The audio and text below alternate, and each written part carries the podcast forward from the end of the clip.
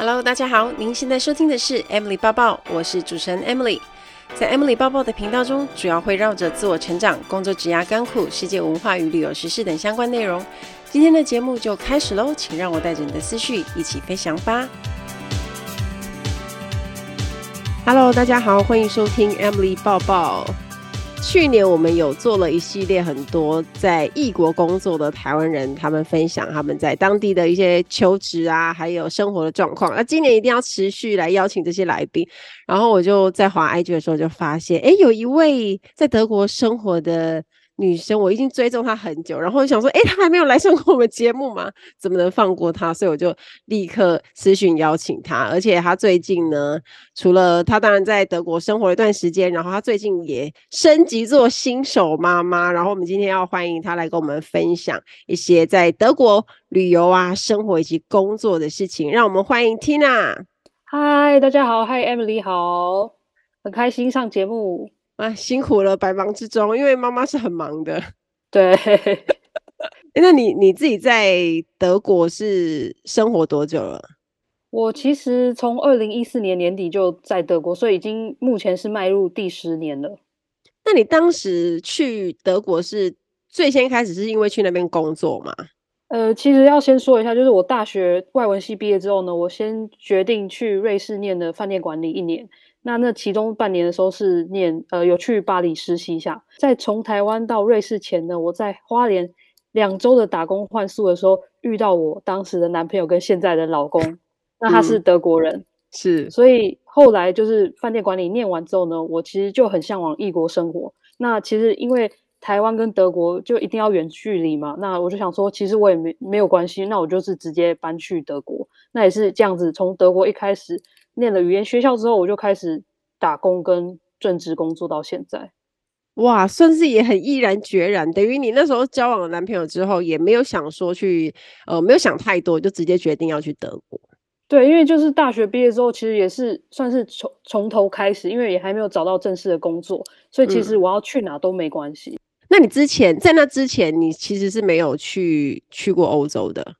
没有，还真的是瑞士玩就是第一次，后来就去了德国而已，其他都是在亚洲旅行而已。哇，哎、欸，算是也跟我之前访问的那位，呃，在奥地利生活的那个 Christine 蛮像的，就也是对，她是也是交往了那个奥地利的男朋友，然后就也是直接就冲去，不过她真的是纯粹为爱冲啊。我应该也算是，因为呃，就是。当然为了爱，然后另外一方面是自己真的也想要异向往异国生活，因为毕竟念了外文系，在台湾你也不是说真的那么常遇到外国人，或是有体验外国生活的机会，除非是交换，嗯、所以就觉得说那就搬去德国。对啊，哎、欸，说的没错，因为像我自己是念西班牙文，然后很多人都会问说，哎、欸，那你毕业要干嘛？或者是那你西班牙文用得到吗？可是事实上，在台湾的一些工作区，就是。欧语用得到的机会实在是偏低。如果你是真的很喜欢这个语言的话，你想要深造，大概就是只有出国那一条路。对啊，那你过去德国之后有没有很不习惯的地方？很不习惯的第一个当然就是他们的官方效率，就在处理签证的时候，因为台湾就是真的很快下来，那。德国官方效率是很慢以外，就是你不管做什么事情，不可能是去现场排队，你一定要预约、预约、预约。而且你常常预约的时候呢，可能已经是预约到半年以后的约了。但是你眼前想说，哎、欸，我其实很想要赶快出发，或是我我的签另外一个签证已经要到期了，可是没办法，你等到六个月就是要等。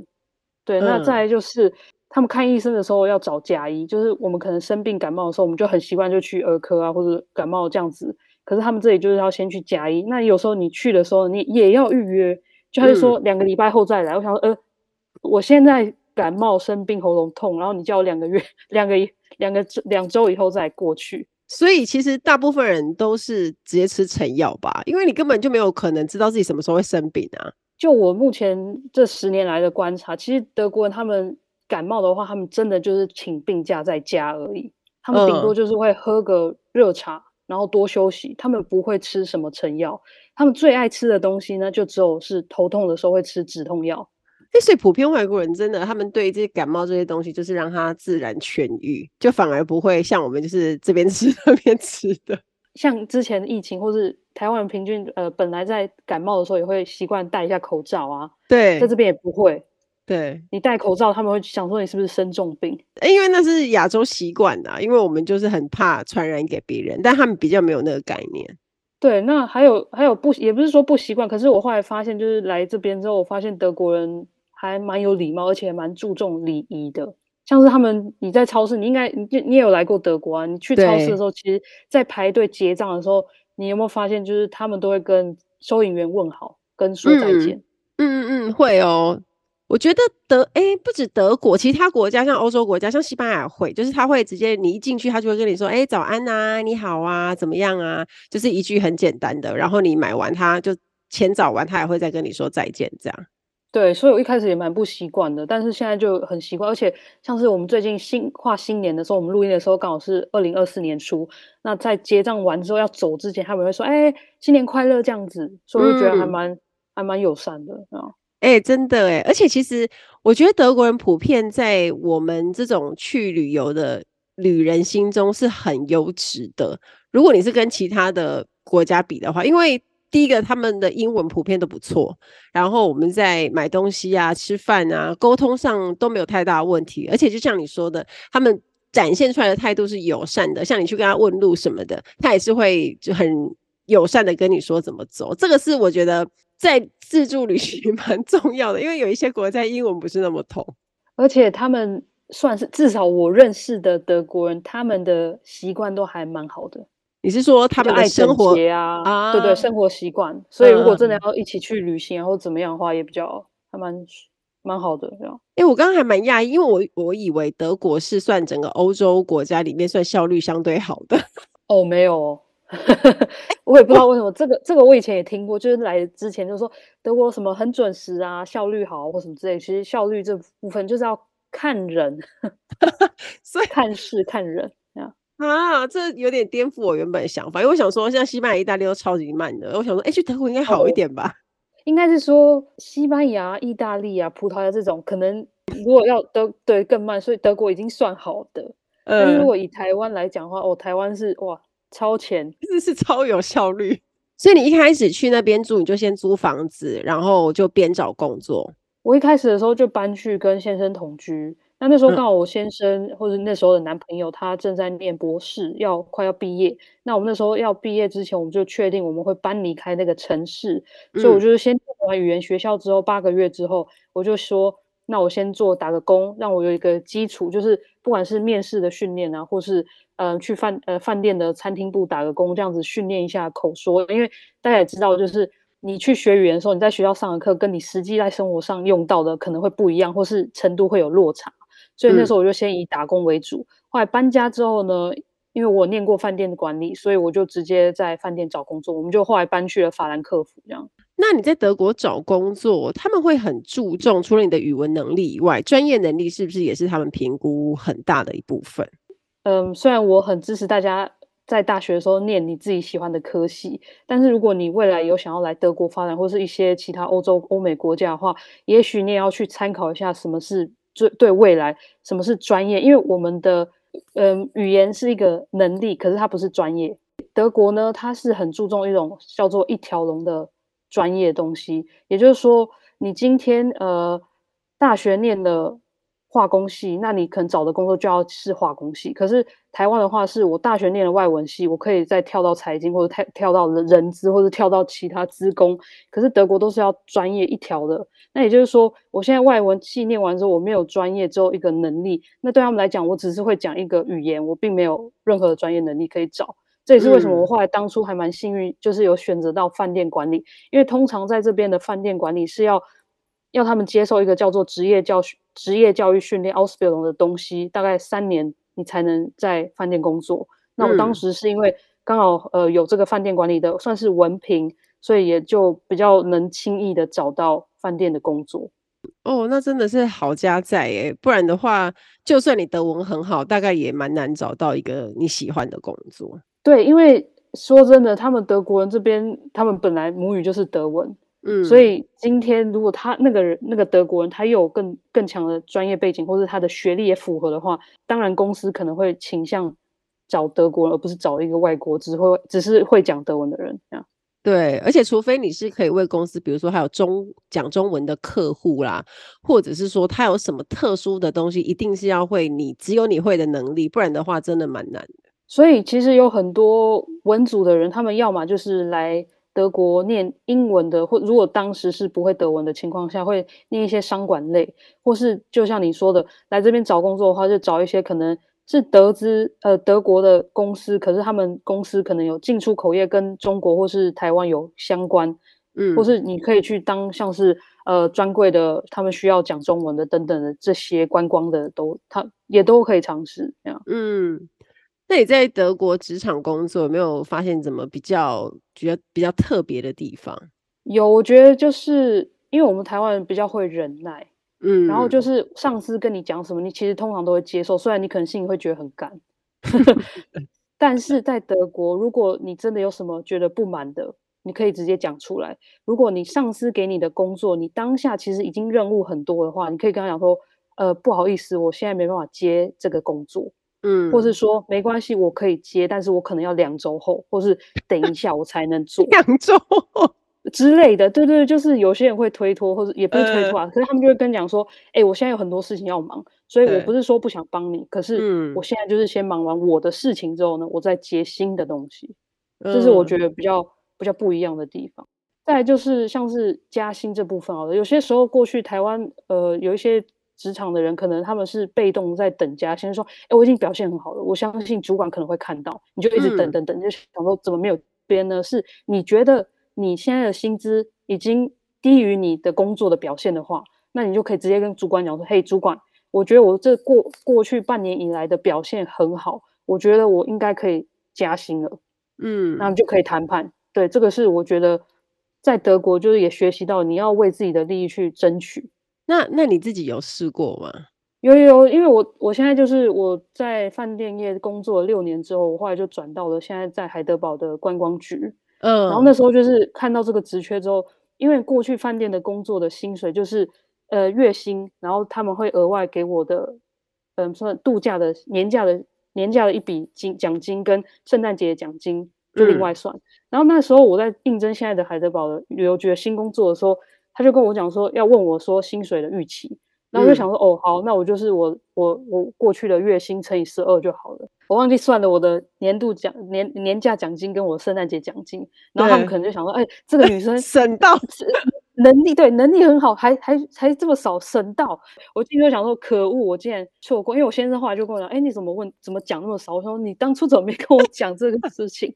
然后后来我就是进去想想说没关系，我就是新人，而且我其实很开心，我可以换工作。饭店工作就是要排班，所以我甚至有一度就是还要轮大夜班，因为有一个同事他就是刚好也是孕假。嗯，那在现在新的工作就是朝九晚五，这是我想要的。所以我想觉得说没关系，工作内容也是我喜欢的，团队也很好，所以我想说我就接受这个这个低的价格。呃，可是，在工作半年之后呢，我就确定确定就是主管他们很赏识我，那我也确定我的表现是好的，我就直接跟他们讲说，哎、呃欸，我觉得我的 加薪我要加薪了。然后我真的是今年后呃二零二三年的时候话有加薪，哇，好棒哦，差点 变成 很好用又很 CP 值很高。哎，你刚刚讲到圣诞奖金，这个我还蛮好奇的。那圣诞奖金，它就每年都是固定一样的？它就是，它会是至少我的公司是算比例，它可能就是八十五 percent。嗯，所以每一家公司是不一样，因为不一定是每一家公司都会给圣诞节奖金。有些公司没有给圣诞节奖金的话，他们会给另外一个 bonus。哦，就有点像我们第十三个月那一种嘛。对对对，类似这样子这样。哎，还不错哎，圣诞奖金听起来就是。百分之八十，我觉得很不错哎、欸，是真的很多，因为这时候就是大家都可能要安排度假或是要买礼物的时候，很很很救急。对，而且到年尾大家都没钱，刚好讲到圣诞节，因为我们现在才刚过新年嘛，我们来聊一下，就是在德国过新年跟台湾有哪些差异？其实大部分大家想得到就是放烟花或是看跨年演唱会，其实德国这边也有。嗯、那真的没有的话，可能就是我们私人可以放烟火的时间，真的就是在跨年夜跟新年这样子这边而已。然后再来就是，呃，他们在年尾的时候呢，超市会陆续有一些很可爱的一些造型，像是小猪的造型啊、瓢虫、幸运草这种造型的，不管是巧克力或是杏仁糕的 marzipan 的东西，这个就是你买来之后，你可以送给同事或是朋友，因为它是可以带给对方幸运这样子。到新年，这是比较特别的。然后在吃的部分的话，他们其实当然也是可以随便吃，你就是吃洋芋片、吃炸的或者什么之类的。嗯、可是他们也很常会吃起司锅，嗯、像是呃 fondue 或是烤起司 hot plate 等等之类，就是大家可以一起吃，然后还蛮方便的食物。嗯，对。所以其实德国过新年的传统，其实也是跟家里的人一起，对不对？就我目前看来的话，有一些是跟家人，但是也很多是跟朋友。主要是因为圣诞节其实跟新年没有离很久，那圣诞节通常就是都跟家人，所以新年的话，嗯、通常就会跟朋友。哦、呃，所以蛮常见，就是大家会约约，然后弄一个 party 这样子。对，就会可能呃一群好友里面，可能就挑一个人的家里，然后一起。那你在德国这么久，酒量有变很好吗？呃，有一度有变还蛮好的，但是，但是我喝通常喝酒之后也不会发疯，就是只是会睡着而已。对，因为德国喝很多啊，我觉得德国人很会喝，欸，哎，就是如果你要跟他们直接打开话匣子的话，我觉得是喝酒是还不错的，对，就是啤酒都超大一杯，然后就是猛喝，而且它很便宜呀，啊。以前我会说很便宜，但现在可能就还好。在捷克你，你你你才刚去过匈牙利，对对，那边是真的更便宜哦，是吗？你看，那边的东西，不管是物价或是什么食物等等，好吃以外，其实都比较便宜啊。对啊，整体来讲，德国还是相对于不管是法国啊，或是奥地利或者瑞士这些，还是比较便宜啊。嗯，对对对，因为去匈牙利这一趟，我有发觉，我有吓到，我想说，嗯，它的物价比我想的还要低，而且它其实跟台湾差不多。但是回到维也纳，就是奥地利那边，就哦，回到正常的欧洲。对啊，这也是为什么现在呃住在欧洲的人，他们倾向于会开发或是去欧洲比较东边一点的城市或国家旅行。嗯，因为就是物价会稍微比较便宜一点。像德国这么冷啊，冬天应该也是会冷到受不了。你这个东西有办法适应吗？我跟我先生讨论完之后，我觉得我是一个还蛮能耐冷的人，尤其是其实我就是底下穿的那个发热衣。如果你在外面的话，嗯、你穿发热衣其实就够，外外面就只套了帽 T 跟正常一个厚外套，其实就加手套、毛毛帽、围巾等等之类，其实就就还可以。那室内的话，其实到现在我们基本上从十一月或者十二月开始，我们几乎每一天家里的暖气一定开着。所以有些时候你可能会发现，哎，怎么有一个德国人冬天在家里还穿短袖？那没有，那是因为他们家有开暖气。嗯、当然，可能会冻死吧。但是我真的偶尔会看到在外面有有那种男生，就是他一年四季要么就是穿短袖，冬天很冷很冷，你已经穿很厚的时候，他顶多加一片皮衣外套这样而已，就这样。嗯，也有这种人，对，但是那是那是例外啊。对，那真的很少说，因为我在。欧洲也有看到，但他就是可能一两个。而且其实除了真的是要出去玩滑雪啊，或怎么怎么样之类，去圣诞市集，其实，在冬天大家比较多待在家里，所以也没有说真的不不那么适应冷或怎么样。对对，也是。所以就是洋葱式穿法，没办法，因为里面都有暖气，然后外面的温差很大，我是觉得很容易感冒啊。因为你可能有时候 就是哎、欸，里面好热，然后脱掉，然后走出去，哎、欸，怎么又很冷，然后你又穿起来，然后就很容易那种流鼻涕。没错，你现在讲的这个是就是呃，二零二三年年底的时候德国的状况，就是很多人都感冒，而且还有 Corona 又来了。嗯嗯嗯。后来就是我弟也是去德国出差，就回来他也是中奖。我身边就是我公婆啊，我的嗯、呃、先生的姐姐啊，然后朋友，所有人都 corona，然后我想说，哎，还好，就是我们家没事，因为我们家还是偶尔虽然有新生儿，偶尔还是会有接那个访客的时候，那还好都没有被传染。哎，那你们的冬天会一路冷到大概三四月吧？呃，我会说大概二三月，因为三四月之后其实就虽然是冷，可是我觉得它已经是渐渐开始会暖，也比较多阳光。就真的会冷的时候，是冷到到二月、二三月这样。嗯，我最喜欢欧洲的地方就是可以一直不断的穿大衣，可以穿半 年。哎、欸，这不不瞒你说，我大衣就带那两件，然后我就是 每天都穿一样的。可是那个那实穿性很高啊，你像一件大衣，你可以在台湾穿，有没有穿到一个月都不知道嘞。我跟你讲一下，就是在德国还有一个好处，就是你不需要太打扮，因为你你的穿着呢，很多德国人都是穿实用性的。对，这是我喜欢的地方，因为我很懒得打扮，所以就是大衣，就像你说的大衣就好了。嗯，而且是要那种防风或是防水的，是最好的。哦、对对，因为你刚刚在问说，我来德国不是不习惯的地方，一开始就是台湾人嘛，我们下毛毛雨的时候是不是就撑伞？对对对，这边基本上是戴上他们的帽帽子、外套的帽子而已。嗯嗯，对。所以一开始我就很不习惯，我就撑伞，然后我先生就说：“哦，我不认识你哦，我不认识你。”他不觉得很丢脸吗？他就觉得很丢脸。对，然后我后来就是也习惯，我就是不撑了。对啊，嗯。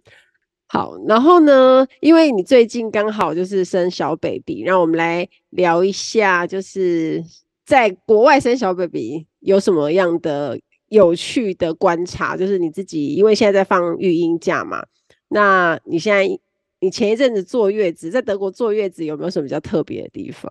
如果你要问这个的话，我可以直接先跟大家讲一下，就是从嗯怀孕开始好了，因为其实德国跟台湾的福利已经差蛮多的。像是我在那时候在怀孕怀孕的时候，或者生小孩之前，我都还是全职工作。那有些时候就是要去产检，那那个产检如果是没办法排开的话，是在工作时间的话，我是可以去去产检，而且不用再把这个没有没有上到的时数补回来。然后再来就是你在怀孕的期间的时候，你是有保障，你不能被辞退的。再来还有就是你在怀孕到后期的时候，你是预产期的前六周，那就开始放了产假。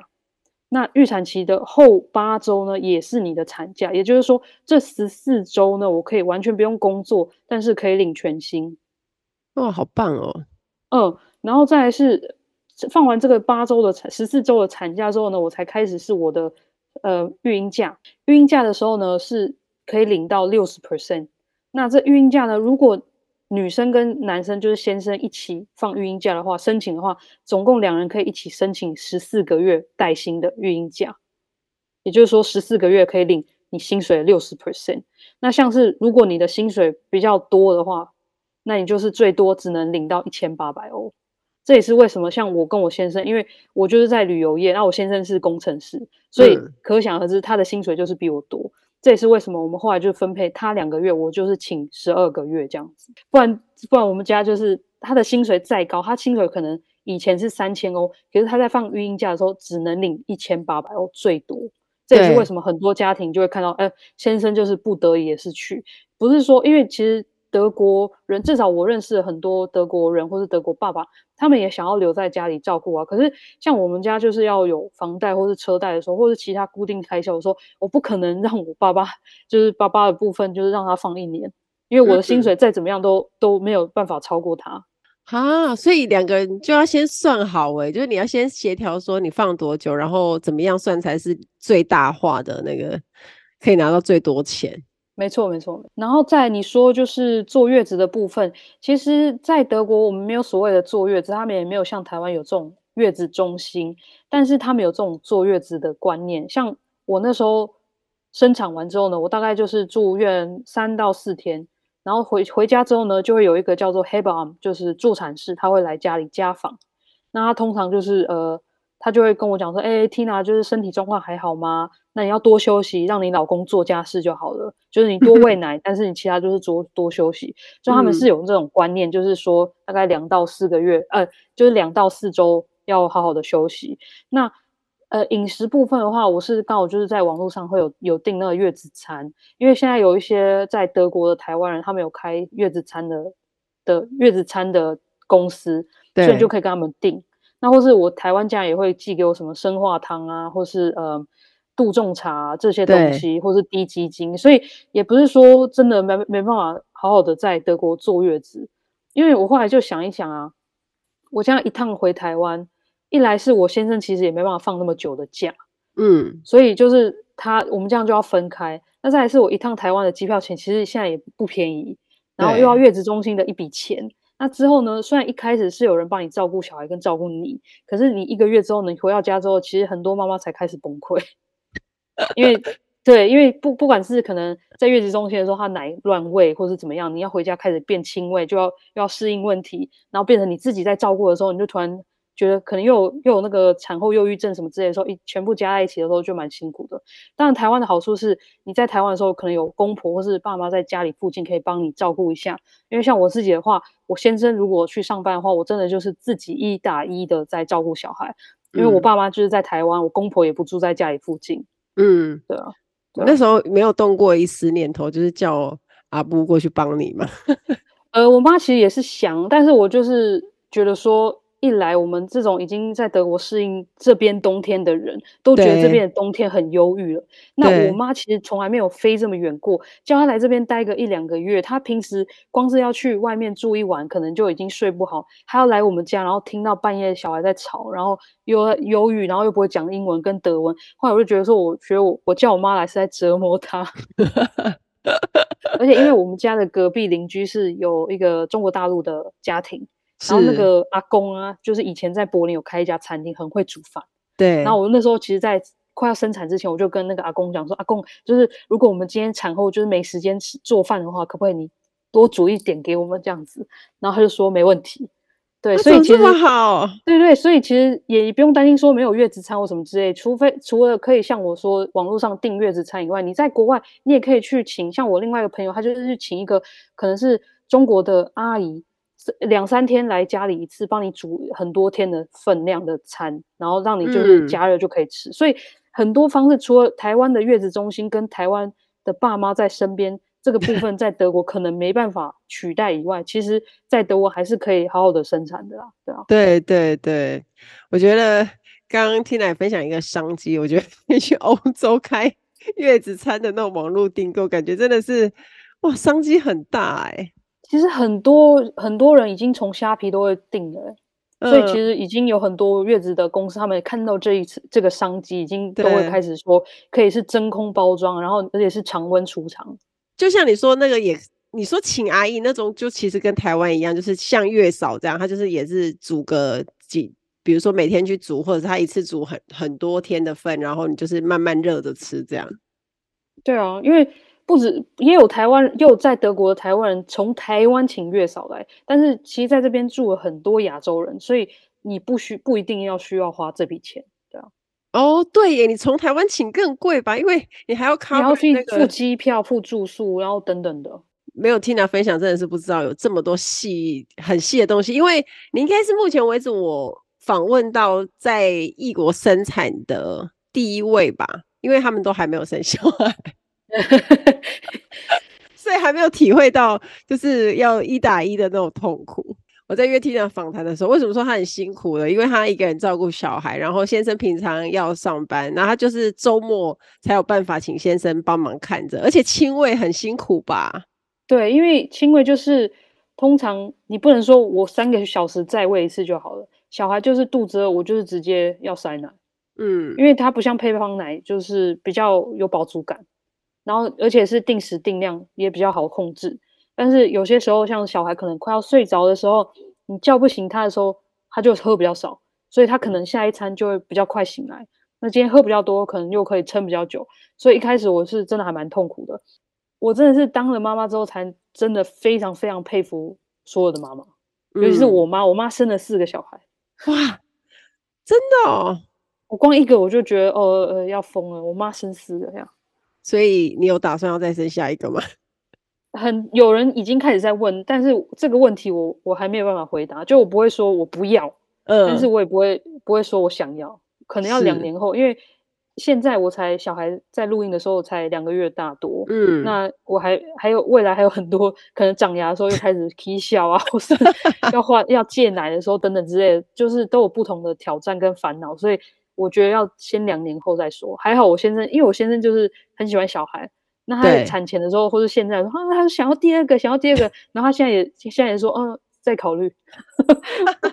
因为生小孩之后，其实呃，像我刚刚有跟你讲，我们家已经有房贷、车贷等等其他固定开销。你生小孩之后呢，其实也是一笔开销，因为我们现在就是在找他的托儿所。嗯，我们家这边的托儿所啊，他一个月已经要七百多欧了，好这已经台币两万多嘞。对啊。所以很贵的，因为像大家讲，就是小孩生出来之后，从出生到可能至少成年十八月个月，呃，十八岁，我们都可以领这个两百五十欧每个月，至少在二零二四年这个时候，嗯，可以领两百五十欧每个月，就是小孩的补贴金这样子。但是你想啊，我光托儿所就七百多欧了，我根本不够用，所以我们都是赔钱在养小孩。哇，加上在欧洲的生活本来就比较贵，整个就是会要花很多钱。对啊，但是就是一个你决定要生小孩的话，我觉得他那个人生体验跟你的经历啊、回忆什么都不一样啦，所以想要生小孩还是可以生啊，没有退，没有退劝退，没有劝退。对啦，当然每个人的每个人想过的生活不太一样，而且有些人很喜欢小孩，他当然就不会因为这样子就被劝退了。可是，但就是不太一样，因为我觉得看到小孩那个很可爱的样子，还有可能就是你可以跟他互动的时候，应该会蛮开心的。对啊，好，那我们来聊一下，就是你在德国这么久，你可以分享一个你最喜欢的城市吗？刚好也可以推荐给大家，未来可以去旅游。既然我刚刚就有提到说我在海德堡的旅游局工作，我就要来推荐一下海德堡，因为嗯、呃，海德堡它是它是全德国，它有全德国最古老的海德堡海德堡大学，所以其实除了旅行以外，如果你未来想要念一些不管是文组啊，或者一些呃文科比较多文组的话呢，你其实可以来海德堡念，因为它其实算是德国也是在精英大学里面排名前几名的，嗯。而且大家其实通常飞来德国的时候，都是飞到法兰克福比较多。对，那它其实离法兰克福也才大概一个小时的车程。嗯，而且法兰克福就是，而而且海德堡它有山，就是你可以喜欢大自然的话，可以去爬山。然后你喜欢河，它也有小，它也有河河川。喜欢靠靠海的话，靠水的话。然后再来是还有城堡跟旧桥，嗯，所以它是一个虽然规模没有到很大，像法兰克福或者是柏林这么大，但是它是一个算是小而很很精致又很美，然后它聚集了所有东西的一个城市。对啊，嗯，像是而且它是一个非常有活力，但是又兼具历史还有现代跟现代的城市，所以我觉得嗯真的很值得推荐。那再就是大家通常年假都不多。所以其实你来的话，你都想要去很多个国家等等之类的。其实海德堡这边啊，离法国也没有很远。你其实去了旁边的城市曼海姆，你就可以搭一个算是他们的 ICE，直接去巴黎直达。嗯。或是你也可以去像是大家比较熟悉的，像斯特拉斯堡、对，巴斯伯之类的这些 Colmar 之类的，嗯、都可以很很方便的去。对啊，所以我就还蛮推荐的，因为像这边就是有几个景点，像是你可以搭缆车上城堡啊参观。或者他们城堡再上去，他们也是王座山，也有一个三百六十度的观景台，你可以眺望到很多不同的城市这样子。那再来就还有哲学家之路，它是从那边呢可以就是进呃算是在森林里面走以外，你从那边也可以拍到海德堡跟旧桥整个景色都很美。那他们还有一个很特别的景点，就是很小很小，但是很特别，叫做学生监狱，嗯，就是过去在呃。过去应该是在十十六、十七世纪的时候，就是大学的时候，如果学生，嗯，不能说犯罪，可是他们犯错，像是可能偷喝酒、抽烟，或是半夜不睡觉这种东西的时候，他们就会被关到这个监狱里面去。嗯，然后所以就是你可以去那边参观，我觉得还蛮特别的，因为最后变成说，不知道台湾有没有，可是这边有很多类似美国所谓的兄弟会跟姐妹会，那最后就变成说，谁没有去过这个学生监狱被关一次的话，就很逊。就是训咖这样子，然后不同的学生会或者兄弟会怎么之类，他们就是去了之后，他们会像是在墙壁上涂鸦，所以你在那个监狱里面呢，会看到很多不同的呃兄弟会的标志啊、旗帜、旗帜啊，或者一些呃他们写的话，所以我觉得这个也是蛮特别的经典。对啊，总而言之，我觉得它是一个还蛮适合大家来的地方。所以，如果反正都去了德国，你人都到了法兰克福，其实搭一个小时的车超快的。那边也有这样子听起来，就是安排至少可以做一日游。哦，对对对，这其实海德堡一日游就够了，是吗？自己自己讲一日游就够了。通常就是我们德国人他们来海德堡旅游的话，他们通常也是顶多就是两天一夜，或是三天两夜，周末这样子。嗯嗯嗯，就够了，因为。呃，如果周末的话，大家也可以安排其他的城周围的城市，像是 Speyer 啊、Mannheim 啊，或者其他的 Baden-Baden 这些地方，可以都去，那就可以选择住在海德堡这样子。嗯。那德国美食你有没有什么推荐的？这里我想帮德国讲一下话，因为很多人都说德国是美食沙漠，就跟大家讲说英国是美食沙漠一样。呃，我觉得可能大家比较不习惯吃德国食物，或是他们可可能。呃不喜欢，就觉得说德国食物不好吃。但是我以我可能也也可能是我不不挑食，但是就以我这十年来的经验，其实我很喜欢吃德国菜。我有时候没太久没吃的话，我还会还会很想念，还会不习惯。那像我最喜欢就是你在你跟 Christine 也有提到，就是那个炸炸猪排，对对。但其实真正的是炸小用小牛肉去炸的，呃、嗯，那猪排是后来就是为了比较便宜，然后就才延伸出来的炸猪排。那再来还有一个就是我还蛮喜欢，它叫做牛肉卷，嗯，它是就是牛肉片，然后它里面会包上像是酸黄瓜，然后培根，然后再加上嗯一些胡椒。芥末酱等等之类去算是炖它，那这个是我也蛮喜欢的。应该是说德国他们的食物都比较像是家常菜，所以如果大家不知道的话，可能就不知道，因为大家最熟悉一定就是香肠跟猪脚。对，香肠我们在家里其实是还蛮常吃的，我会这么说。但是猪脚其实我从来没吃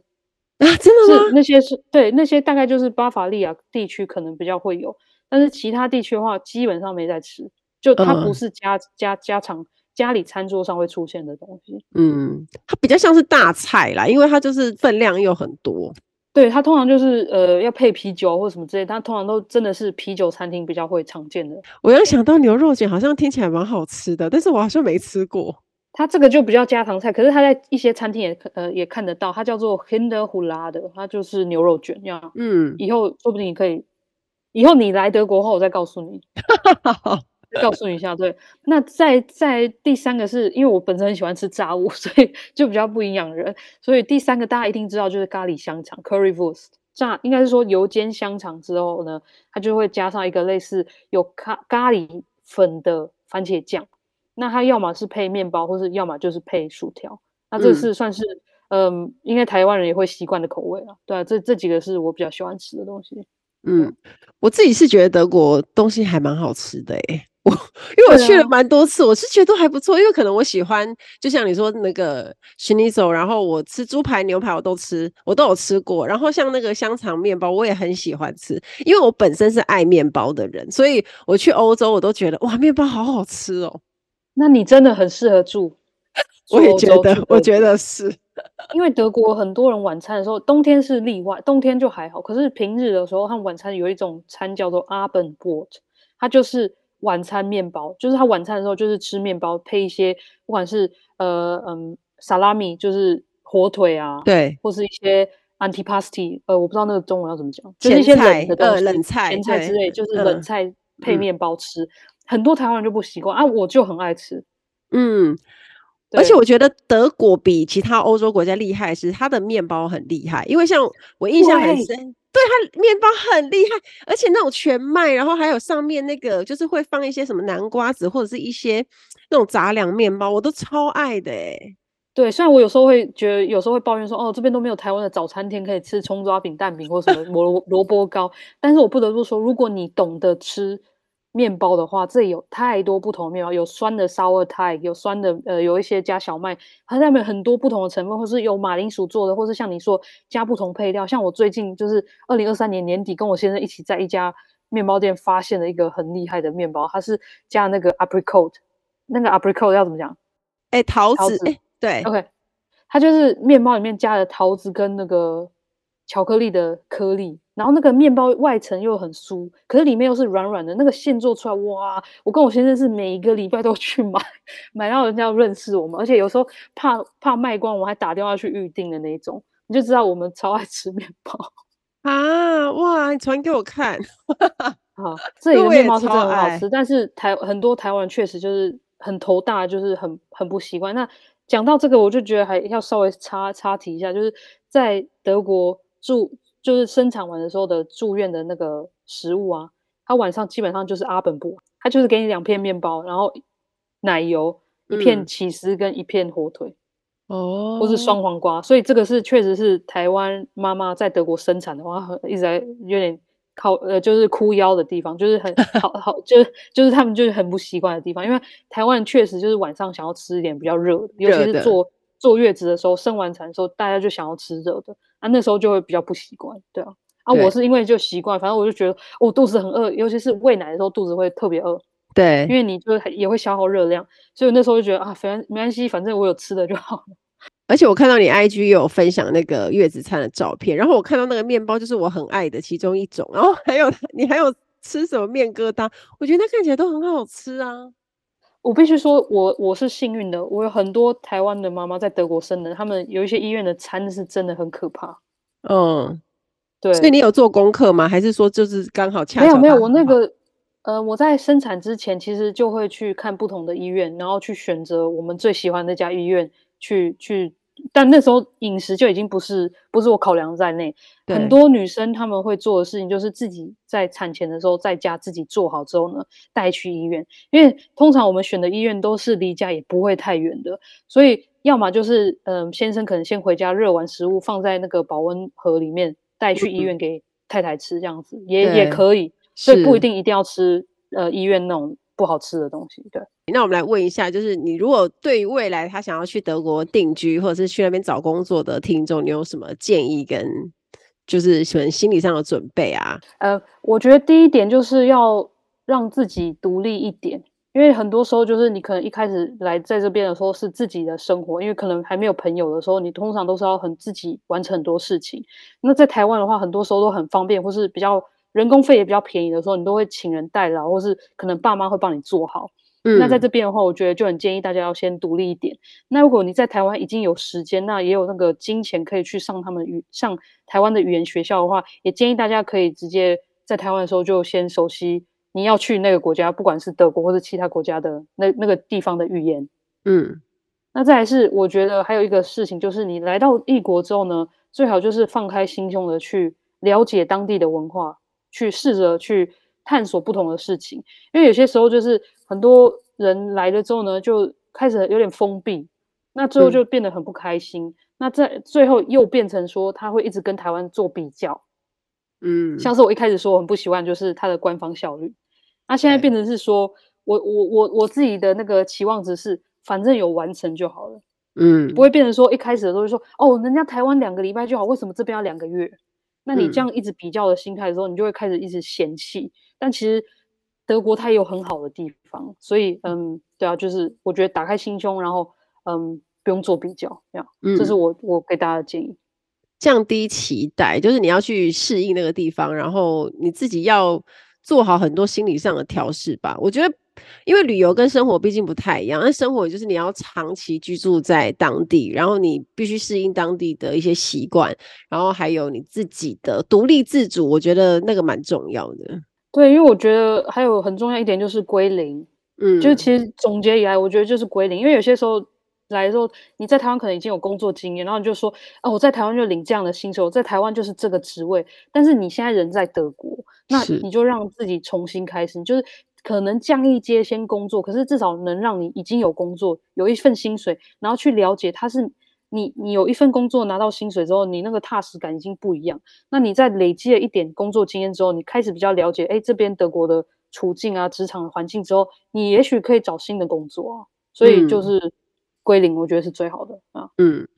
好。那 Tina 因为也花了蛮多时间在经营自媒体、个人品牌部分，我们来聊一下，你还有时间做这些吗？嗯。在产前的话，我会跟你讲说，我有时间，主要是因为我跟你说我在饭店工作，所以如果我早班的话，我下我下班的时间是三三点，所以距离我老公回到家的时间是可能六点的话，其实我大概有两个小时的时间做自己的事情。嗯、那或是周末或是晚上的话，因为我们两个就是没有小孩的情况下，其实我要做什么都可以。对对，但是现在的话，呃，就有小孩的话，我们就是要互相讲。他今天如果去了健身房。那我可能等一下就可以像我跟你录音，因为像我们今天真的在录音的时候，他之前才刚好去了健身房两个小时，对，然后我现在就跟你录音，所以就是互相，对啊，嗯，就变成说要互相帮忙，就等于说你要很利用周末的时间做很多你想要 update 的东西，对，或是呃，因为我在喂奶，那喂奶通常就是唯一能做的事情就是玩手机，所以很多事情我也是用手机在完成，嗯，那还有。我后来当妈之后，我其实，在当妈前我就已经很会利用零碎时间，但当妈后，我觉得我真的是零碎时间用到极致。那有些时候就是要多功能，就是可能要边育儿的时候，像现在儿子比较大一点之后，他可以坐在那边或躺在那边，你大概跟他讲话一下，他就会跟你互动。他就不会哭。嗯、那像我有几前几天，我就是开始做运动之后，我就是边做瑜伽，我边在跟他讲话，嗯，就就变这样子。而且我发现你做的贴文跟一些整理实用性非常高。那你都是怎么样决定要做哪些主题的？嗯，主要是我在发的贴文的，一定都是我自己本身一定要喜欢的。我不会是为了说，哎，今天有什么时事，然后我就想要追风、追跟风这样子。那再来就是因为陆陆续续已经营了一段时间之后，我大概了解说我跟我读我读者的个性是什么，他的年纪是什么，他们感兴趣的是什么，所以我就从我自己喜欢的东西跟他们的。感兴趣的东西，看哪里找得到交集。那我看到你的简介，你有 Podcast 跟自媒体的咨询服务，可不可以跟我们介绍一下那个是什么？这个算是我在我呃生产前比较有在 focus 在做的事情，就是因为我自己也有进一个 Podcast 节目，或是有两个。那现在专专攻在一个叫做《犯罪阁楼》的真实犯罪的 Podcast 节目。嗯，那因为我已经从二零二零年开始经营 Podcast，在做 Podcast，所以其实已经在。不管是他技术上，或是一些呃方向啊、标题呃内容的定定、定定啊，或等等之类，已经有三四年的经验之后，所以我就想说，哎，如果有一些初学者出他们想要接触 Podcast 的话，我可以提供一些比较初阶的咨询服务。那自媒体的话，因为其实我也是经营很久，可能有些人看到我的 follower 的数字，呃，可能没有很高，但是呃，我比较在意的是，就是我想要。告诉大家，跟大家解说、介绍一下，说，哎，哪个平台是怎么运作的啊？或是你要怎么样？像你刚刚问的问题，我要怎么样找到我跟我读者有产生共鸣，或是想喜欢的事情？对啊，嗯、就是这些比较出街的咨询我在做。嗯，我觉得很不错，因为比较少人在做这种一对一的咨询。主要是因为我过去也有在推出德文课程，那现在已经下架了。那你也知道，你也有在推推出推，你也有推出课程，所以你也知道课程的。不管是在准备、在录制、在后来推销或等等之类，他都很，他需要花非常非常多的时间。嗯，再来是，他可能过了一阵子之后，你如果不再 update 做做新的话，可能又有其他新的人在做了新的课程，那你的这个旧课程可能就已经不管是不符合当下的时代的，或是之类的，你需要更新了。所以后来就觉得说，这个一对一的比较弹性一点，那我就提供这个这样。嗯，没错，因为线上课程它需要一段时间，你就要 update。然后如果有什么更改，像我在做的航空培训，面试也会更改，所以变成你都要及时的更新，这样子会比较辛苦一些些。这也是为什么我后来就是专门我的现在的主攻就是除了 Instagram，然后我的 Podcast 犯罪阁楼，再就是只有我的网站。因为网站的话，嗯，它是走一种就是长尾效应的。我就是因为你说的它。他随时，他应该不是说随时，可是他定期还是要更新一些东西。可是他不像课程一样需要花这么多的时间，你可能还要录制，还要怎么样之类的。所以我就选择是哪一个是我比较喜欢的平台，跟让我的精力可以从专注在那方面的，就是有效率的经营媒体，就是那个平台。嗯，我决定那样。好，那我们来跟大家分享一下，就是你刚刚有说你现在是目前是经营 Instagram，然后 Podcast，那你有粉丝团吗？粉丝团有，它叫做跟着甜甜与 Fabian 一起刮世界地图，它完全没有德国，主要是因为这个名字是因为我跟我先生曾经就是送给对方，因为我们两个是背包客，对，那我们就是送给对方一个世界地图，它是可以刮的，就是你去了那个地方那个国家之后，你可以把那个国家刮掉，它就有颜色，它算是一个标记这样子，哦、对对对对。呃所以就才有这个名称的由来。好，那 Tina 的粉丝团的网址，还有她 Podcast 的节目，我们都会放在节目的叙述栏中。好，今天非常开心邀请到 Tina 来跟我们分享这么多好玩关于居住在德国，然后在德国呃生活啊、工作以及一些。两性之间的关系，还有他如就是生小孩的一些很辛苦的事情，我觉得非常的过瘾。那最后想要问一下 Tina，你有没有很喜欢的一些人生格言，或者是影响你很深的金句，可以送给听众朋友呢？这个部分的话，想一想，就是因为我平常虽然可能偶尔会看一下这种嗯、呃、心灵鸡汤的书啊，或是比较励志的书，但是我很常就是看完就会忘记。嗯、但是因为我比较属于那种走实务派的人。所以我想要推荐大家一本书，它是《原子习惯》。嗯，因为我是那种，呃，从以前到现在，我都是那种，我就是付出，我就是觉得我方向对，我就是付出，我去努力，我等待它时间去累积跟成长跟有效。因为我相信你，Emily，你经营自媒体这么久，有些东西是你当下可能看不到它的成效，但是久了，可能几个月、几周后，或是一年后，你突然哎，我明明就觉得说啊，好失望，怎么都没有人找我，突然就有一个很大的合作案之类的。那我就我我，这是我在过去几年来经营自媒体的看到的，不管是工作、生活等等之类。所以这也是为什么我觉得这这本书还蛮还蛮值得推荐，因为它是，呃，你不管什么时候阅读，不管什么人，它都很值得阅读，因为它就是你每天只要他说投入一 percent 的力气去做一件事情，之后累积的那个效果效应是很大的，所以我觉得。可以推荐给大家。好，没错，因为时间复利的效应是很惊人的，而且不要去小看每一件小事。当你可以持续做一件事情，然后量够大的话，时间一长，它就会有成效。今天谢谢 Tina，然后也谢谢大家的收听。那我们下次再见喽，拜拜，拜拜。